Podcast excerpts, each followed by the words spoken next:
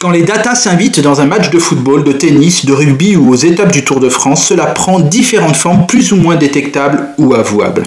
Au fil des années, nous nous sommes habitués à toujours plus d'images, plus de directs et à une proximité à l'action époustouflante. Nous sommes tenus en haleine. Pour notre grand plaisir, il n'y a pas un but, un essai ou un arrêt de gardien, une belle action ou un service qui ne puisse nous échapper. Mais également, tout est scruté, décortiqué, analysé. Sans que nous en ayons pleinement conscience, la technologie a envahi le monde du sport professionnel. Elle nous offre des retransmissions exceptionnelles, des commentaires précis pendant les matchs, mais également une multitude de statistiques. Statistiques sur le nombre de points, de passes décisives ou de rebonds, la possession de balles, les kilomètres parcourus ou les zones préférentielles de tel ou tel joueur.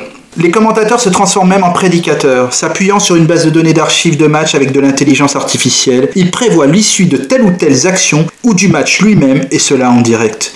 Encore plus surprenant, sur Canal+, les chroniqueurs se lancent dans des débats sans fin sur la statistique du nombre de buts estimés, c'est-à-dire une comparaison entre la réalité du match joué et ce qu'il aurait pu être statistiquement. Alors Stéphane, vous êtes en train de nous dire qu'il y a beaucoup trop euh, de données euh, dans les matchs, peut-être trop maintenant. Oui, je le pense Rudy, car cela peut avoir un impact sur un match lui-même, sur l'esprit du jeu et sa qualité. Et pour être franc, c'est déjà le cas dans les sports les plus médiatisés.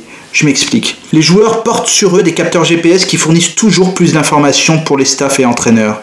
Les séances vidéo deviennent presque plus importantes que les séances d'entraînement physique. Les statistiques sont présentées comme une vérité, comme un argument à la qualité d'un match d'un joueur.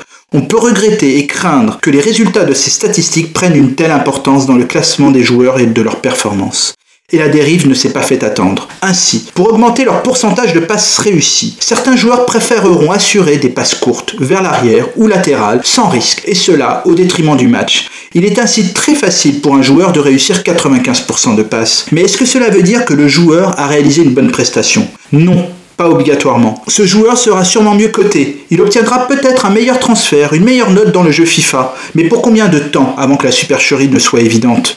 Aujourd'hui, les joueurs n'osent plus. On étouffe leur instinct. Ils savent que leur image est dépendante de ces fameuses statistiques. On leur rabâche à coups de chiffres quelle tactique a le plus de chances de réussir, d'où tirer, quoi tenter.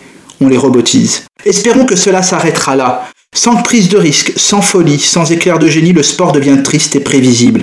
À trop calculer et analyser, ne risque-t-on pas de tuer la beauté du jeu? À la semaine prochaine